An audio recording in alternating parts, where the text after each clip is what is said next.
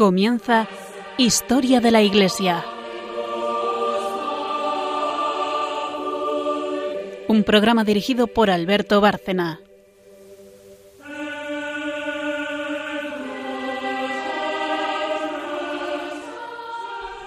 Buenas noches, oyentes de Radio María, un programa más de Historia de la Iglesia.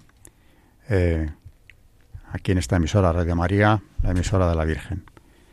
El esquema del programa, como repito en todos al empezar, quien nos siga desde luego lo encontrará monótono, pero hay mucha gente que no, que a lo mejor ni siquiera conoce el programa, así que como introducción lo hacemos siempre. En primer lugar, pues eh, tenemos que decir que el programa tiene tres secciones. Es Historia de la Iglesia, luego empieza la historiadora Carmen Turdemontis, que nos trae el periodo histórico que estemos viendo. Hay una, una segunda sección, mmm, puede ser más breve, aunque puede ser igual en duración, que es el santo del día, un santo que hemos elegido, que tenga que ver con el tema que se está viendo. Y luego en la tercera sección y última, María Ornedo habla del magisterio relacionado con lo que estamos viendo aquí, como va a ocurrir hoy. Eh, así que breve pausa y empezamos ya. Yo le haré a Carmen una introducción y, y ya ella nos cuenta este periodo.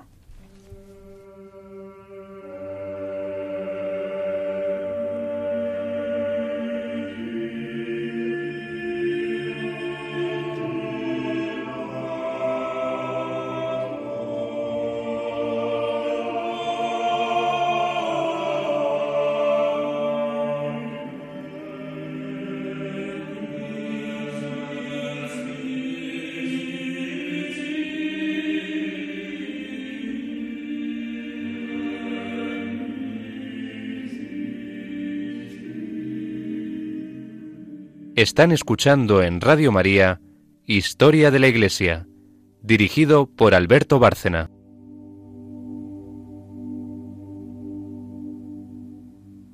Hoy vamos a ver un momento crítico eh, en la historia de la Iglesia, no muy conocido por todos los que no sean historiadores y sobre todo medievalistas, que es lo que en Historia de la Iglesia nosotros solemos seguir a Orlandis, José Orlandis, que tiene una obra eh, magistral, una historia de la Iglesia eh, en versión abreviada o en versión mucho más amplia, según lo que quiera el lector eh, investigar. ¿no?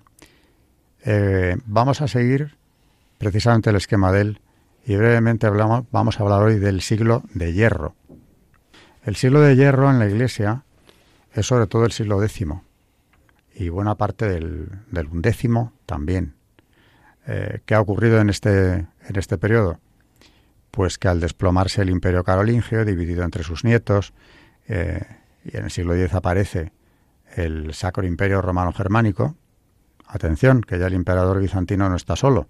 Hay en Occidente un emperador que reivindica la titularidad del imperio romano, romano germánico. ¿Mm? Pero mientras tanto, eh, el papado cae en una gran postración. Eh, los papas, o la sede de Pedro, es disputada por las principales familias eh, de la nobleza romana o las más influyentes también en el imperio. Y, bueno, hay una historia turbulenta en la que se van sucediendo entre un siglo y otro un papa tras otro de una forma vertiginosa y con mucha violencia en medio. Eh, hasta que finalmente ocurre que un emperador, Enrique III, eh, emperador del Sacro Imperio Romano Germánico, decide poner orden manu militari, porque lo que hace en realidad es controlar al papado. Se supone que como emperador tenía la misión de compartir con el papa el poder, el poder espiritual, la Santa Sede, el poder temporal, el emperador. Aunque este es un título de emperador de, del Sacro Imperio, un título discutido.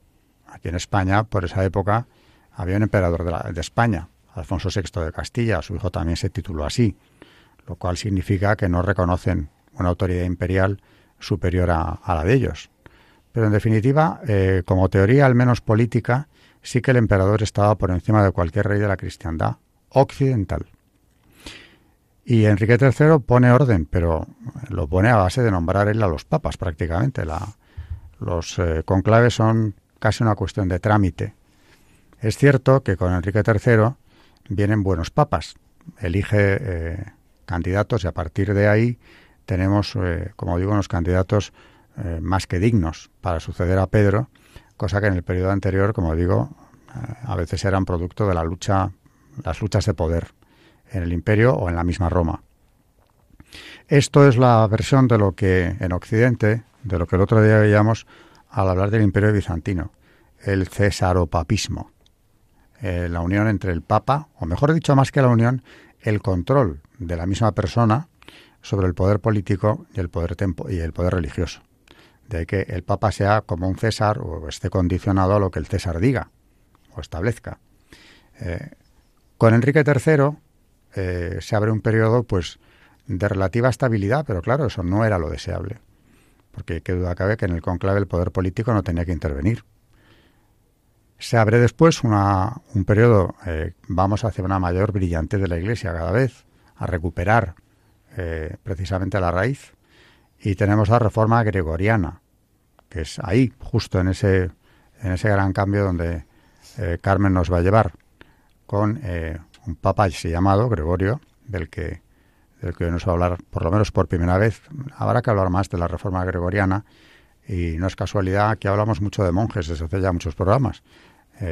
este papa Gregorio había sido benedictino y había estado en el monasterio de Cluny que al fin y al cabo es una escisión de la rama de los benedictinos, eh, que seguían la regla de San Benito, como los cistercienses también. Bueno, pues con Gregorio VII viene una gran reforma y se recupera el espíritu primitivo de la Iglesia y la independencia de la misma. Pero entre medias está ese siglo de hierro, de luchas, de presiones, en los cuales eh, la Iglesia parecía zozobrar y hay que reconocer que por mucho cesaropapismo que veamos en Enrique III, que duda cabe que ahí se dio, eh, en cierto aspecto fue para bien. Se acabó el periodo anárquico de luchas eh, feudales, prácticamente, por conseguir el poder religioso. Mm, bueno, pues de esto es de, los de lo que Carmen nos va a hablar hoy, precisamente. Adelante, eh, cuando quieras. Pues así es, Alberto. en este periodo eh, el pontificado y el imperio fueron las dos columnas sobre las que se asentó la cristiandad medieval. El Papa, por un lado, representaba la potestad espiritual y el emperador el poder temporal. El ideal, pocas veces plenamente logrado, fue el entendimiento y la armónica colaboración entre las dos potestades.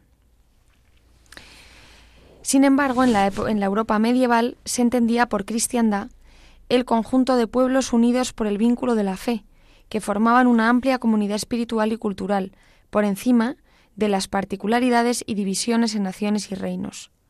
La teoría política de, la época consideraba la cristiandad como un organismo vivo, a cuya cabeza estaban dos supremas autoridades, el Papa, titular del poder espiritual, y el emperador, que detentaba el poder temporal. Misión de una y otra autoridad era asumir la dirección superior de los pueblos cristianos, y auxiliar a los hombres, cada uno en su propio orden, a conseguir su último fin. Un sentido profundo de unidad existió entre los pueblos integrantes de la, cristiandad hasta que llegó la Baja Edad Media, la época de los estados y las soberanías nacionales. La cristiandad no llegó, sin embargo, a constituir una verdadera institución supranacional, y los reyes de Francia o Inglaterra nunca se consideraron subordinados al emperador por el hecho de formar parte de la cristiandad occidental.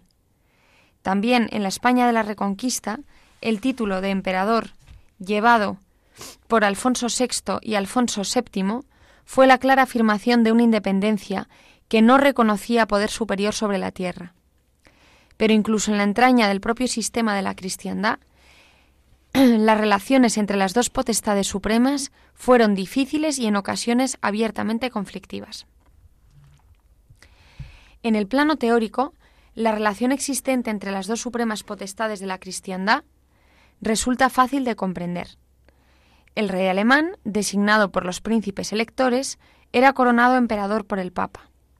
El emperador, a su vez, controlaba el buen orden de la elección pontificia, y el Papa y el emperador, cada uno en su respectivo ámbito, ejercían la suprema autoridad que les correspondía.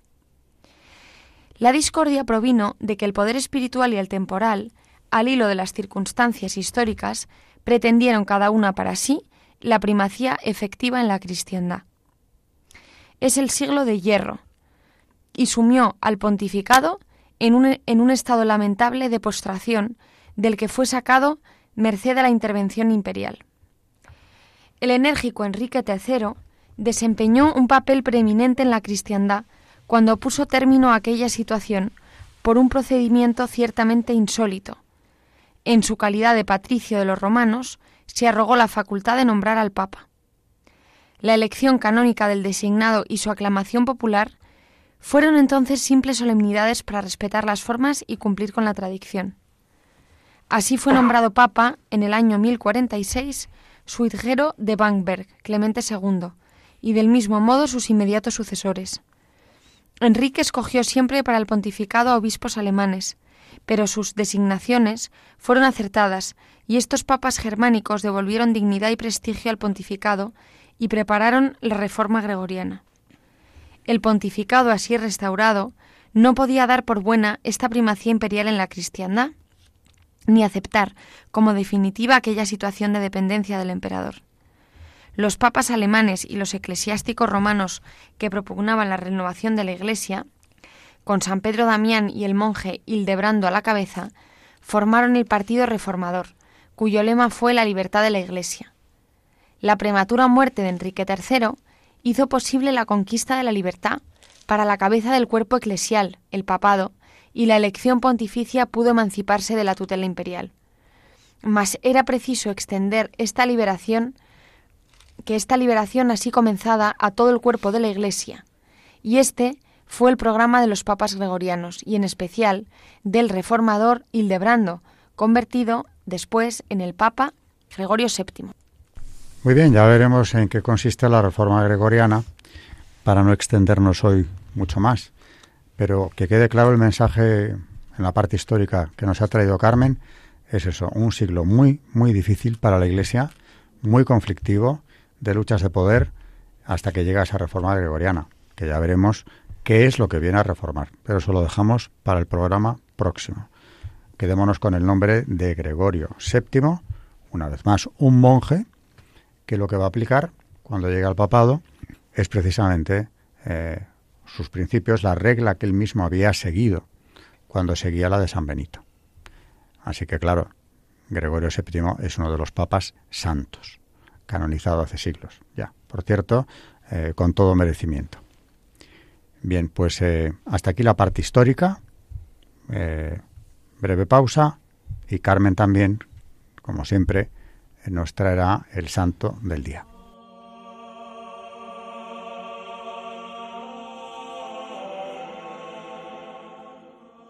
Están escuchando en Radio María Historia de la Iglesia dirigido por Alberto Bárcena.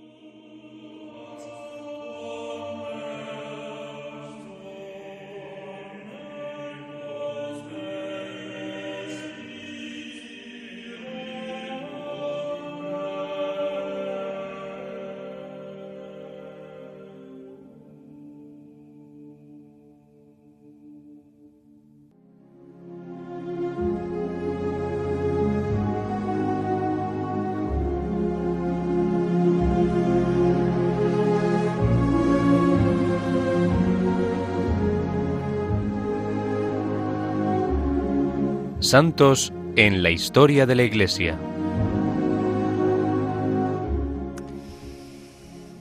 Hoy vamos a hablar de San Romualdo.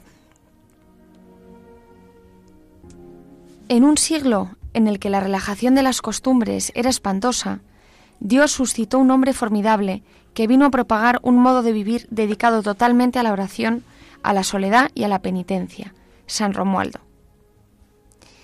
San Romualdo nació en Rávena, Italia, en el año 950. Era hijo de los duques que gobernaban esa ciudad. Educado según las costumbres mundanas, su vida fue durante varios años bastante descuidada, dejándose arrastrar hacia los placeres y siendo víctima y esclavo de sus pasiones. Sin embargo, de vez en cuando experimentaba fuertes inquietudes y serios remordimientos de conciencia, a los que seguían buenos deseos de enmendarse y propósito de volverse mejor.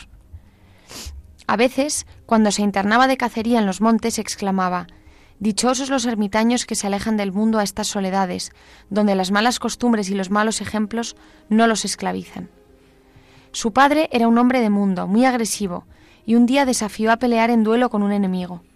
Se llevó de testigo a su hijo Romualdo, y sucedió que el, que el padre mató al adversario. Horrorizado ante este espectáculo, Romualdo huyó a la soledad de una montaña, y allí se encontró con un monasterio de benedictinos, y estuvo tres años rezando y haciendo penitencia. El superior del convento no quería recibirlo de monje porque tenía miedo de las venganzas del padre del joven, el duque de Rávena. Pero el señor arzobispo hizo de intermediario, de intermediario y Romualdo fue admitido como un monje benedictino. Entonces le sucedió al joven monje que se dedicó con tanto gran fervor a orar y a hacer penitencia, que se dio cuenta de que los demás religiosos eran bastante relajados de costumbres y se sentían muy mal comparando su vida con la de este recién llegado, que hasta se atrevía a corregirlos por su conducta algo indebida, y le pidieron al superior que lo alejara del convento, porque no se sentían bien con él. Entonces Romualdo se fue a vivir en soledad en la soledad de una montaña, dedicado solo a orar, meditar y hacer penitencia. En la soledad se encontró con un monje, sumamente rudo y áspero, llamado Marino. Pero éste logró, con sus modos, que nuestro santo hiciera muy notorios progresos en su vida de penitencia en poco tiempo. Y entre Marino y Romualdo llegaron dos notables conversiones, la del jefe civil y militar de Venecia, el dux de Venecia, que más tarde se llamará San Pedro Urseolo, que, fue, que se fue a dedicar la vida al de oración en la soledad, y el mismo Papa de Romualdo, que arrepentido de su antigua vida de pecado, fue a repararse en un convento. El duque de Rávena después sintió la tentación de salir del convento y volver al mundo, pero su hijo logró convencerle y así fue monje hasta su muerte. Durante 30 años San Romualdo fue fundando en diferentes sitios de Italia conventos donde los pecadores pudieran hacer penitencia de sus pecados, en total soledad en silencio completo y apartados del mundo y de sus maldades. Él, por su cuenta, se esforzaba por llevar una vida de soledad, penitencia y silencio, de, una manera impresionante, y como penitencia por sus pecados y para obtener la conversión de los pecadores. Leía vidas de santos y se esmeraba por imitarlos en aquellas cualidades y virtudes en las que más sobresalió cada uno. Comía muy poco y dedicaba muy pocas horas al sueño, rezaba y meditaba y hacía penitencia día y noche. Entonces, cuando mayor paz podía esperar para su alma, llegaban las tentaciones de impureza. La imaginación le presentaba con toda viveza los más sensuales gozos del mundo, invitándole a dejar esa vida de sacrificio y dedicarse a gozar de los placeres mundanos. Después, el diablo le traía las molestas y desanimadoras tentaciones de desaliento, haciéndole ver que toda esa vida de oración, silencio y penitencia era una inutilidad y que de nada le iba a servir. Por la noche, el enemigo del alma se esforzaba por obtener que no se dedicara más a tan heroica vida de santificación, pero Romualdo redoblaba sus oraciones, hasta que al fin, un día, en medio de los más horrorosos ataques diabólicos, exclamó emocionado, Jesús misericordioso, ten compasión de mí. Y al oír esto el demonio huyó rápidamente, y la paz y la tranquilidad volvieron al santo. Volvió otra vez al monasterio de Rávena y sucedió que vino un rico a darle una gran limosna. Sabiendo Romualdo que había otros monasterios mucho más pobres que el de Rávena, fue y le repartió entre aquellos toda la limosna recibida. Eso hizo que los monjes de aquel monasterio se le declararan en contra, y le azotaron y le expulsaron de allí. Pero sucedió que en esos días llegó a esa ciudad el emperador Otón III, y conociendo la gran santidad de este monje le nombró abad superior de tal convento. Así que los demás monjes tuvieron que obedecerle, pero a los dos años de estar de superior se dio cuenta de que aquellos monjes no lograrían conseguir el grado de santidad que él aspiraba a obtener de sus religiosos, y renunció al cargo y se fue a fundar en otros lugares. Dios le tenía reservado un lugar para que fundara una comunidad como él la deseaba. Un hombre llamado Malduli había obsequiado una finca en, región, en una región montañosa y apartada, llamado Campo de Malduli, y allí fundó el santo su nueva comunidad, a la que se le llamó Camaldulenses, o sea, religiosos del campo de Maldaduli. En una visión vio una escalera por la cual sus discípulos subían al cielo, vestidos de blanco. Desde entonces cambió el antiguo hábito negro de sus religiosos por un hábito blanco. San Romualdo hizo numerosos milagros, pero se esforzaba porque se mantuviera siempre ignorado en nombre de los que había conseguido del cielo. Un día un rico, al ver que al hombre de Dios y anciano le costaba mucho andar de pie, le obsequió con un hermoso caballo, pero el santo lo cambió por un burro, diciendo que viajando en un asnillo podría imitar mejor a nuestro Señor Jesús. En el monasterio de la Camáldula sí obtuvo que sus religiosos observaran la vida religiosa con toda exactitud, que, con toda la exactitud que él siempre había deseado. Y desde el año 1012 existen monasterios camaldulenses en diferentes regiones del mundo. Observan perpetuo silencio y dedican bastantes horas del día a la oración y a la meditación. Son monasterios donde la santidad se enseña, se aprende y se practica. San Romualdo deseaba mucho derramar su sangre por defender la religión de Cristo, de Cristo, y sabiendo que en Hungría mataban a los misioneros, dispuso irse para allá de misiones. Pero cada vez que emprendía el viaje se enfermaba. Entonces comprendió que la voluntad de Dios no era que se fuera por allí a buscar martirios, sino que se hiciera santo allí con sus monjes, orando, meditando y haciendo penitencia y enseñando a otros la santidad. Veinte años antes el santo había profetizado la fecha de su muerte. Los últimos años frecuentemente era arrebatado a un estado tan alto de contemplación que lleno de emoción y de amor hacia Dios, exclamaba Amado Cristo Jesús, tú eres el consuelo más grande que existe para tus amigos. Donde quiera que llegaba se construía una celda con un altar y luego se encerraba, impidiendo la entrada allí de toda persona. Estaba dedicado a la oración. La última noche en este mundo, su última noche, fueron dos monjes a visitarlo porque se sentía muy débil. Después de un rato mandó a los dos religiosos que se retiraran y que volvieran a la madrugada a rezar con él a los salmos. Ellos salieron, pero presintiendo que aquel gran santo se pudiera morir muy pronto, se quedaron escondidos detrás de la puerta.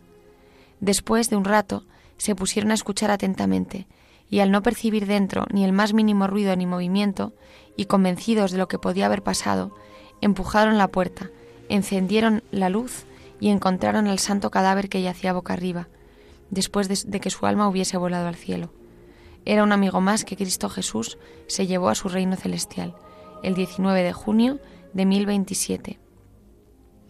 Todos estos datos los hemos tomado de la biografía de San Romualdo, escrita en ese tiempo por San Pedro Damián, otro santo, por cierto.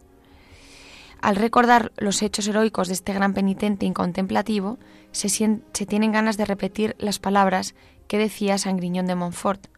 Ante estos campeones de la santidad, nosotros somos unos pollos mojados y unos burros muertos.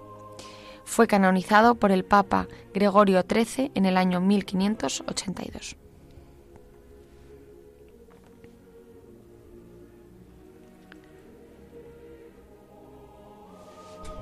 Otra rama de la familia benedictina, la Camáldula, fundada en otro esfuerzo precisamente por volver a la raíz de la regla de San Benito. Eh, muy bien, pues eh, y ya viene María con eh, magisterio. Hoy muy relacionado con, lo que Carmen nos ha contado.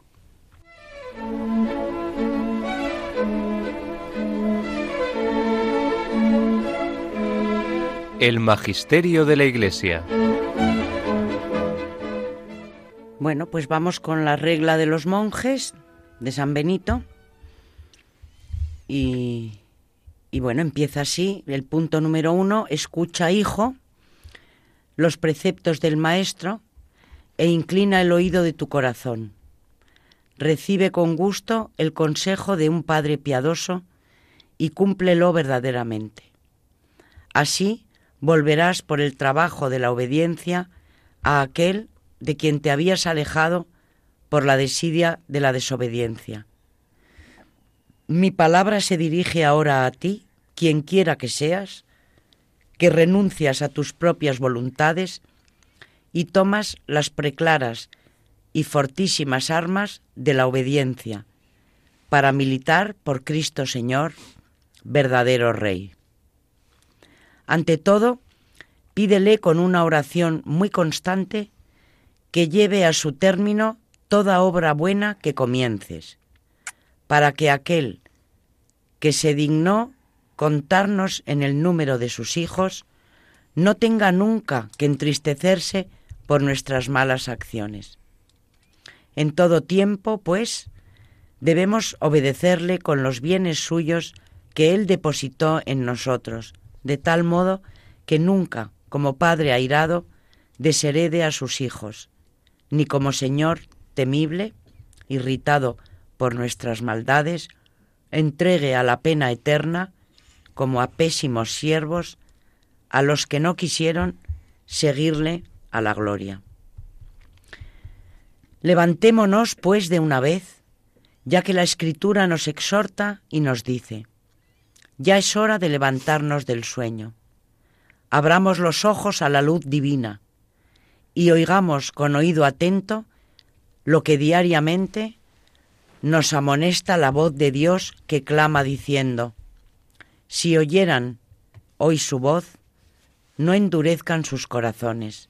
Y otra vez, el que tenga oídos para oír, escuche lo que el Espíritu dice a las iglesias. ¿Y qué dice? Vengan, hijos, escúchenme. Yo les enseñaré el temor del Señor. Corran mientras tienen la luz de la vida, para que no les sorprendan las tinieblas de la muerte. Y el Señor, que busca a su obrero entre la muchedumbre del pueblo al que dirige este llamado, dice de nuevo, ¿quién es el hombre que quiere la vida y desea ver días felices? Si tú al oírlo responde, respondes yo, Dios te dice, si quieres poseer la vida verdadera y eterna, guarda tu lengua del mal y que tus labios no hablen con falsedad. Apártate del mal y haz el bien. Busca la paz y síguela. Y si hacen esto, pondré mis ojos sobre ustedes, y mis oídos oirán sus preces, y antes de que me invoquen les diré, aquí estoy. Qué cosa más dulce para nosotros, carísimos hermanos, que esta voz del Señor que nos invita. Vean cómo el Señor nos muestra piadosamente el camino de la vida. Ciñamos, pues, nuestra, nuestra cintura con la fe y la práctica de las buenas obras, y sigamos sus caminos guiados por el Evangelio, para merecer ver en su reino a aquel que nos llamó. Si queremos habitar en la morada de su reino, puesto que no se llega allí sino corriendo con obras buenas, preguntemos al Señor con el profeta diciéndole, Señor, ¿quién habitará en tu morada o quién descansará en tu monte santo? Hecha esta pregunta, hermanos, oigamos al Señor que nos responde y nos muestra el camino de esta morada diciendo, el que anda sin pecado y practica la justicia, el que dice la verdad en su corazón y no tiene dolo en su lengua, el que no hizo mal a su prójimo ni admitió que se lo afrentara, el que apartó de la mirada de su corazón al maligno diablo tentador y a la misma tentación y lo aniquiló y tomó sus nacientes pensamientos y los estrelló contra Cristo. Estos son los que temen al Señor y no se engríen de su buena observancia. Antes bien, juzgan que aun lo bueno que ellos tienen no es obra suya, sino del Señor, y engrandecen al Señor que obra en ellos, diciendo con el profeta, No a nosotros, Señor, no a nosotros, sino a tu nombre da la gloria. Del mismo modo que el apóstol Pablo, que tampoco se atribuía nada de su predicación y decía, por la gracia de Dios soy lo que soy. Y otra vez el mismo, el que se gloría, gloríese en el Señor.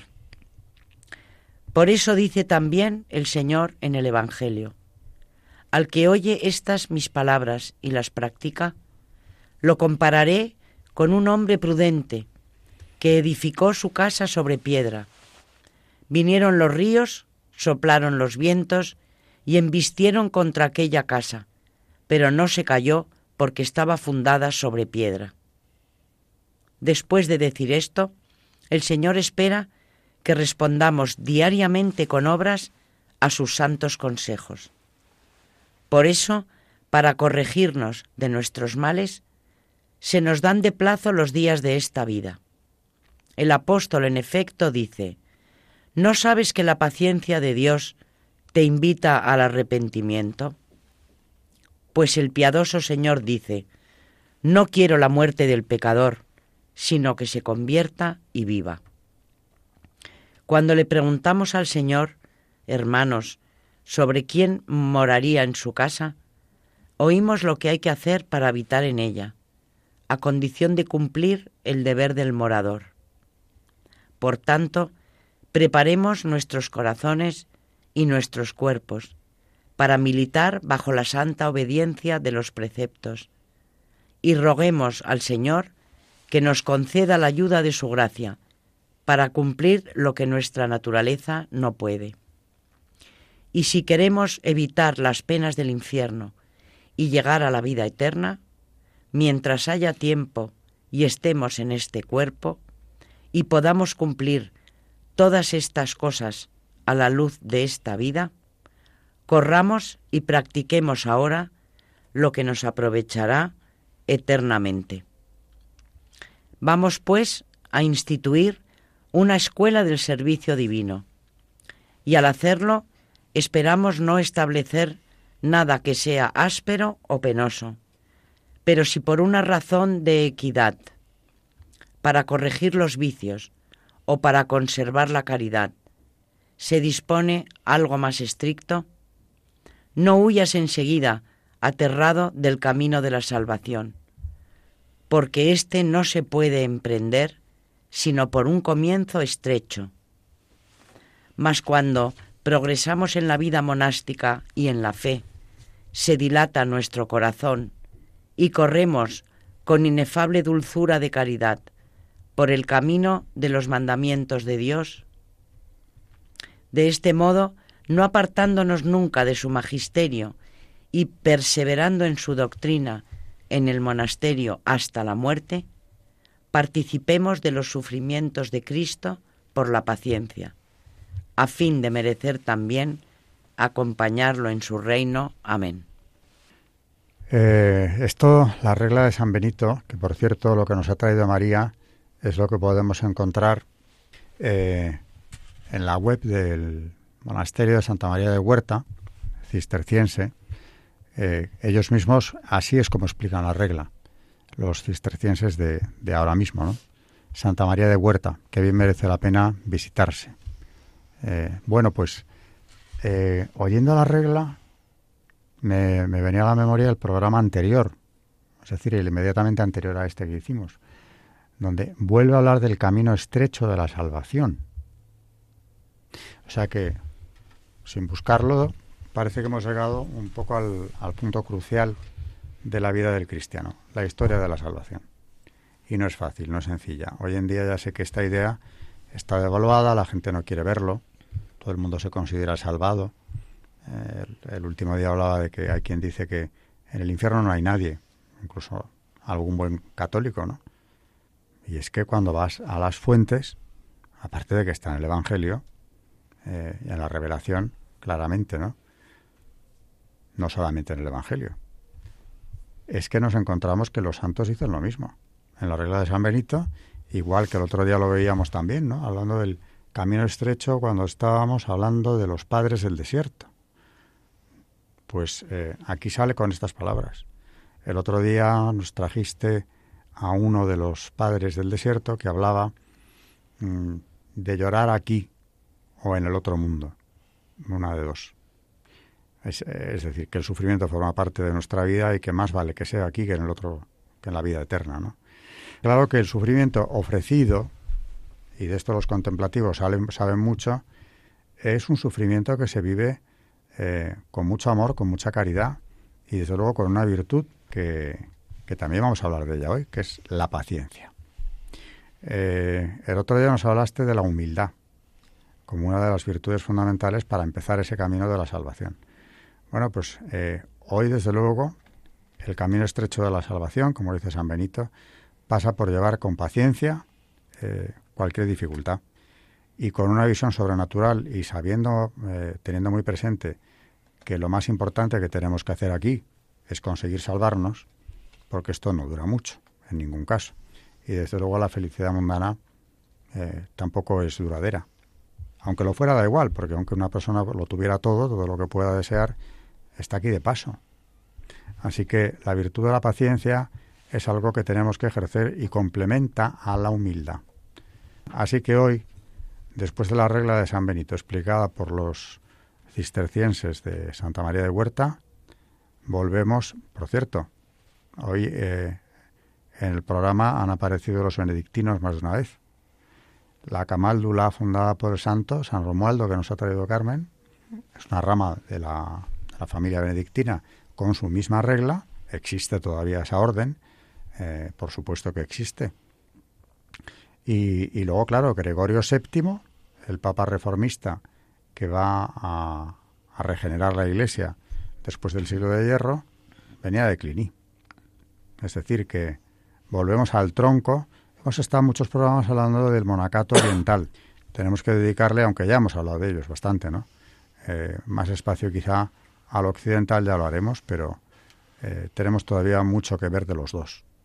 Hay que marcar una diferencia tajante porque, como Carmen nos contaba el otro día, el cisma entre Oriente y Occidente eh, se produce en el siglo XI. Tenemos 11 siglos de vida en común, de historia común, de los mismos padres, de los mismos santos, y aparte de lo cerca que estamos, en otros aspectos, son 11 siglos en común, la misma Iglesia. Así que eh, podemos ir de Oriente a Occidente hasta ese momento con toda facilidad. Bueno, pues San Benito. Mm, sí, Carmen. Yo quería añadir a lo que ha dicho María, que me ha parecido muy interesante, un poco leyendo sobre, pues como siempre decimos, ¿no? Cuando comentamos de aplicar todo lo que aprendemos aquí eh, a, día de hoy, que, que la regla de San Benito, pues por ejemplo podría ser otra otro de ellos, ¿no? Eh, y entonces estábamos, estábamos estaba leyendo sobre, sobre la regla precisamente eh, un, un, libro que ha escrito un benedictino mm, que se, que, se, eh, que se llama San Benito y la vida familiar. Y me ha parecido muy interesante porque es aplicar todas estas reglas, que es que no solamente pensemos siempre que es mm, o para los monjes o para el siglo V o para, mm, es decir, todo esto se puede aplicar siempre y, en este libro, eh, San Benito y la vida familiar, que está escrito por el benedictino Massimo Laponi, pues se dan, eh, se hacen, eh, se, habla de, esta regla y de cómo aplicarla pues en la familia católica. Y la verdad me ha parecido muy interesante y, y bueno, para que nuestros eh, oyentes pues, pues le echen un vistazo. Y dice, pues por ejemplo, para dar algunos ejemplos un poco de, cómo es el libro, eh, dice durante, durante 73 capítulos, eh, estos, esta regla que ha leído María hace, hace poco, han guiado la vida de decenas de miles de hombres y mujeres en cientos de comunidades de todo el mundo, con lo cual podemos considerarla una fórmula aprobada para vivir como cristianos en comunidad. Y entonces lo que dice este, este benedictino, dice, y si se, si se intentara aplicar a la vida familiar en el siglo XXI, también las familias cristianas del siglo XXI intentan ser como los monasterios del siglo V, islas de paz, amor y respeto a Dios rodeadas de un ambiente hostil, bárbaro e impío que vive de crear ruinas y saquearlas. Y bueno, para eh, algunos ejemplos dice, dice como en un monasterio, con su hora et labora, todos ayudarían en las labores domésticas, se aceptaría, inculcaría el sacrificio de uno mismo en el servicio a los demás, quedaría claro que la vida laboral no debería privilegiar sobre la vida familiar, y bueno, etcétera, etcétera. Y bueno, me ha parecido muy interesante hilar eh, la regla con, este libro porque podemos, puede ayudarnos también en, en el día de hoy. Hombre, me parece eh, una gran idea, ¿no? Comparar a las comunidades benedictinas con una comunidad familiar donde debería, imperar en los mismos principios, ¿no? La santidad de vida como norte. Además, precisamente eh, la familia es el santuario de la vida, donde no solo se transmite la vida, sino los principios, los valores, las creencias. Eh, por eso está siendo tan atacada. desde hace mucho tiempo, porque destruir la familia es acabar con la civilización cristiana. A partir de ahí, el terreno está ya perfectamente abonado. Y claro, no es por casualidad que este ataque se haya centrado, eh, parece el último combate, en la familia. Y de hecho, en alguna revelación particular la Virgen lo dice. El último combate se centrará contra la familia. Y lo estamos viendo. Eh, bueno, volvamos a, a los padres del desierto y aunque no nos queda mucho, sí suficiente para retomar eh, las virtudes según esos padres. Igual que el otro día María nos hablaba de la, de la humildad, decía antes, hoy va a hablarnos de la paciencia. Cómo sobrellevar las pruebas, ¿no? No hemos terminado con la humildad, pero podemos avanzar, como dice Alberto, la paciencia y, y estos abades maravillosos, todo lo que nos enseñan sobre las virtudes. Dice, el abad Gelasio tenía un códice de pergamino que valía 18 sólidos. Contenía el Antiguo y el Nuevo Testamento enteros y estaba colocado en la iglesia para que los hermanos pudieran leerlo cuando gustasen.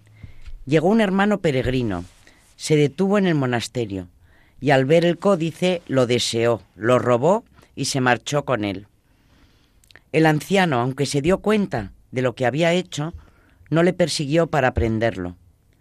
El hermano, por su parte, fue a una ciudad e intentó venderlo. Encontró un comprador y le pidió por él dieciséis sólidos. El comprador le dijo, dámelo antes para que lo haga examinar y te lo pagaré después. El hermano le dejó el libro para que lo enseñase. El comprador lo llevó al abad Gelasio, para que comprobara si el códice era bueno y si valía ese precio. El anciano le contestó, cómpralo, es un buen códice y vale lo que te ha pedido. Pero el comprador fue al encuentro del hermano y le dijo, no lo que le había dicho el anciano, sino lo que sigue. Se lo he enseñado al abad Gelasio y me ha dicho que es muy caro y que no vale lo que tú pides. Al oír esto, el hermano le preguntó, ¿y no ha dicho más el anciano? Nada más. Entonces dijo, al hermano, dijo el hermano, no quiero ya vender este libro. Compungido volvió donde el anciano, le hizo una metanía suplicándole que aceptase el libro, pero el anciano no quería recibirlo. Entonces el hermano le dijo, Si no lo aceptas no podré vivir tranquilo. Y el anciano replicó, Si no puedes vivir tranquilo, si no lo acepto, lo recibiré. Y el hermano se quedó con el anciano hasta su muerte y se aprovechó mucho de la paciencia de su abad. Se tuvo en las celdas una reunión para cierto asunto, y el abad Evagrio habló en ella. El presbítero del monasterio le dijo, Sabemos, abad Evagrio, que si estuvieses en tu país podrías ser obispo o cabeza de un grupo numeroso, pero aquí eres un forastero. Movido a compunción, no respondió violentamente, sino que inclinando la cabeza y mirando al suelo, escribía en él con el dedo y dijo, Así es, padres, he hablado una vez, pero como dice la escritura, no hablaré la segunda. El abad Juan el Enano estaba sentado delante de la iglesia. Los hermanos le rodearon y le preguntaron acerca de sus propios pensamientos. Al ver esto, otro anciano, lleno de envidia, le dijo, Tu vaso está lleno de veneno. Y el abad Juan le respondió, Así es, padre, tú dices eso porque solo ves lo externo. Si vieses lo de dentro, ¿qué dirías? Juan el Pequeño de la Tebaida, que fue discípulo del abad Amonio, estuvo doce años a su servicio consolándole en sus enfermedades y luego se sentaba junto a él sobre la estera. Pero el anciano no le daba por ello ninguna satisfacción. Y aunque se sacrificó tanto por él, jamás le dijo Dios te lo pague. Pero cuando estuvo a punto de morir, en presencia de los hermanos de la región, le tomó la mano y dijo, Dios te lo pague, Dios te lo pague.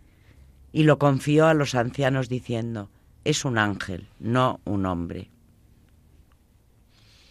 Contaban del abad Isidoro, presbítero de Escitia, que si alguno tenía un hermano enfermo, débil o insolente, y quería expulsarlo, él decía, tráemelo a mí y con su paciencia curaba el alma de aquel hermano.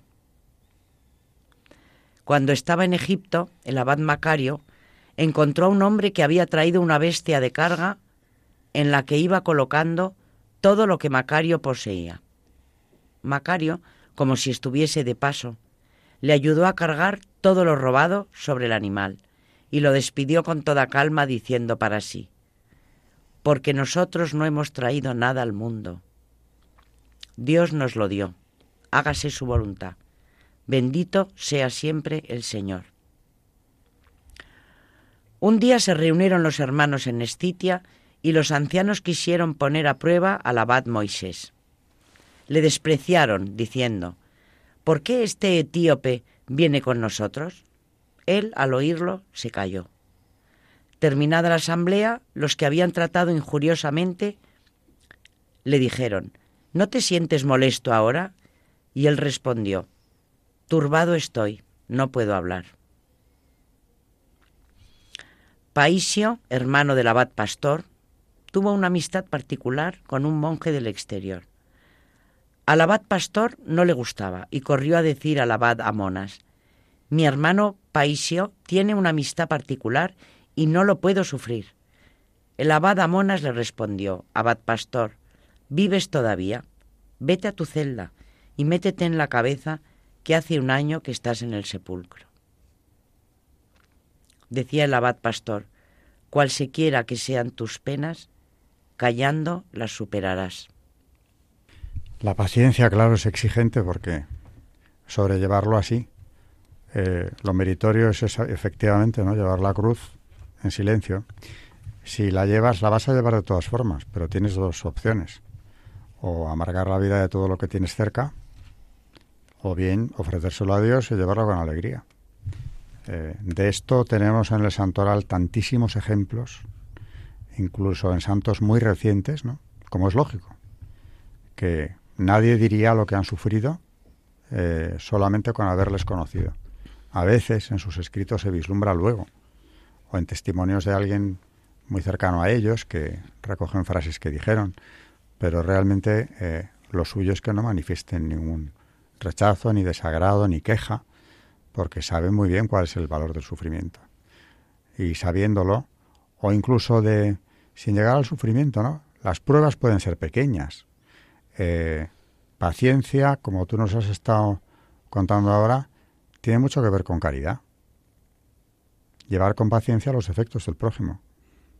Bueno, pues eh, a ti te puede crispar un defecto de otra persona o algo que para ti es defecto, simplemente, ¿no? Pero por caridad lo llevas como si no te importara nada. Es más, no por eso le vas a, marginar o, condenar. Y de eso solemos pecar bastante. O sea que la virtud de la paciencia eh, está muy cercana a la caridad. Sin ella, pues no hay un amor verdadero, porque nadie es perfecto y en la convivencia lo vemos. Carmen nos hablaba antes de, de este libro sobre llevar a la vida familiar el ejemplo de San Benito, comunidades benedictinas. Bueno, pues en la vida familiar la paciencia, desde luego, es una. Bueno, y en la vida comunitaria, que duda cabe que las comunidades religiosas, por muy santas que sean, son personas, son seres humanos y tienen defectos y algunos eh, les, les, caerán unos mejor que otros, pero eso no se tiene que notar. O sea que el ejercitar la paciencia en las comunidades que viven aislados, imaginémonos 20 personas, ¿no? Durante años y años, pues eh, si no fuera porque viven en presencia de Dios, pues sería complicado, que duda cabe. Bueno, pues lo mismo en una familia. Claro que se puede extrapolar, o sea que muy bien traído el ejemplo de la familia como una comunidad religiosa, porque en el fondo eh, la familia es una institución eh, que viene de Dios, está desde el Génesis presente ya en el Antiguo Testamento y no digamos posteriormente. ¿no? Bueno, pues sobre virtudes cristianas, los padres del desierto también hablaron naturalmente de la caridad. Y al cristianismo, me acuerdo cuando dábamos la historia de las civilizaciones, lo llamábamos la religión del amor, y una llamada a la conciencia. Era como se subtitulaba el tema, ¿no? Una llamada a la conciencia. Bueno, pues la conciencia por un lado y la caridad por otro. En todo caridad. Aquí me viene a la memoria la carta de San Pablo, ¿no? Sobre el amor, sobre la caridad.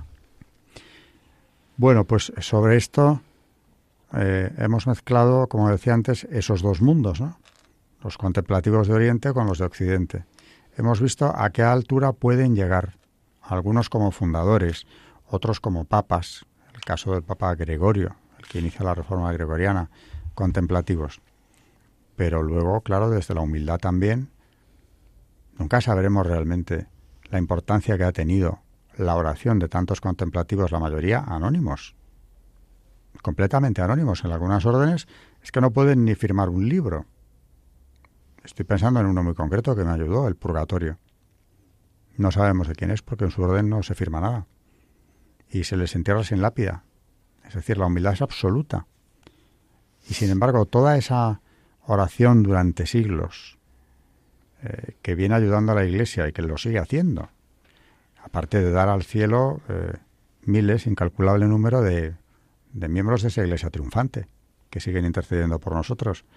Eh, todos esos contemplativos, digo, mm, algún día sabremos el mérito que tienen, lo que nos han ayudado, lo que nos siguen ayudando y, y lo mucho que hay que rezar por ellos también. Que también lo piden, ¿eh? En ocasiones, aunque claro, su vida es oración, pero, pero quieren, claro, recibir también un apoyo externo, no solo las peticiones en comunidad, que tienen un valor enorme, sino también de, de los que nos consideramos cercanos a ellos. ¿no? Y ya lo he comentado aquí alguna vez, pero hace unos años el hijo de unos amigos decía que no entendía la vida contemplativa y era un buen católico, con gran caridad, por cierto. Pero bueno, le habían educado en el activismo. Decía que no entendía eso de los contemplativos. Digo, pues como me dijo una contemplativa, y ya lo he dicho aquí en el programa alguna vez, eh, son el corazón de la Iglesia. Y esa oración es el puente que une este mundo con, con la eternidad. Y de ahí, de esa caridad, de esa contemplación, vendrán otros muchos frutos y claro que hay que ser activo, cada uno tiene un carisma, tiene una vocación, pero no me quiero imaginar lo que hubiera sido el mundo sin todos estos fundadores de órdenes contemplativas que a veces han destacado y la mayoría de ellas no. Han pasado por este mundo pues como su regla marcaba, ¿no? Cumpliendo su regla y, rezando por la iglesia, rezando por nosotros, en definitiva. ¿Qué os parece? ya que nos queda muy poco tiempo. Sí, la verdad que cada día se aprende, se aprende, se aprende. Y los maestros de la oración, desde luego que son, son nuestro ejemplo, ¿no? Ya lo hemos comentado hace pocos programas que lo que le dijo un misionero a una, a una monja contemplativa, mm, vosotras estáis rezando para que nosotros estemos de pie, vosotras estáis de rodillas para que nosotros podamos estar de pie, ¿no? ayudando a todos los misioneros y, y bueno, ¿qué sería de la oración? sin la oración. Recuerdo que al hablar de esto me viene a la memoria Santa Teresita, el Niño Jesús, de Lisieux, patrona de las misiones. Una monja que no salió de la clausura desde, desde que era una adolescente y murió bien joven, ¿eh? es decir, no pisó una misión, ni tierra de misión, pero es la patrona, porque tenía una enorme eh, pasión por los misioneros, por la misión, y rezó por ellos quizá más que por ninguna otra intención. De forma que, claro, sabiendo, conociendo su vida, el proceso, todo esto salió a relucir y se la declaró lo que es. Aparte de doctora, es patrona de las misiones. ¿Por qué? Porque estaba haciendo lo que tú acabas de decir. De rodillas ponía de pie, sostenía de pie a muchos misioneros de su época y también posteriores, que duda cabe. Pues nada, yo quería recordar a, a nuestros oyentes el correo del programa para que eh, nos escriban con cualquier duda o con cualquier cosa que quieran decirnos. Intentaremos contestarles en el programa. Y es historia de la iglesia arroba. Historia de la iglesia. Muy bien, pues eh, efectivamente, estaremos encantados de responder y de, y de leer sus correos. Con esto hemos terminado un programa más, así que nos despedimos hasta el próximo. Buenas noches y muchas gracias, María Ornedo. Buenas noches y gracias a todos. Gracias y buenas noches, Carmen Turdemontis. Buenas noches y gracias. Buenas noches a todos los oyentes de Radio María.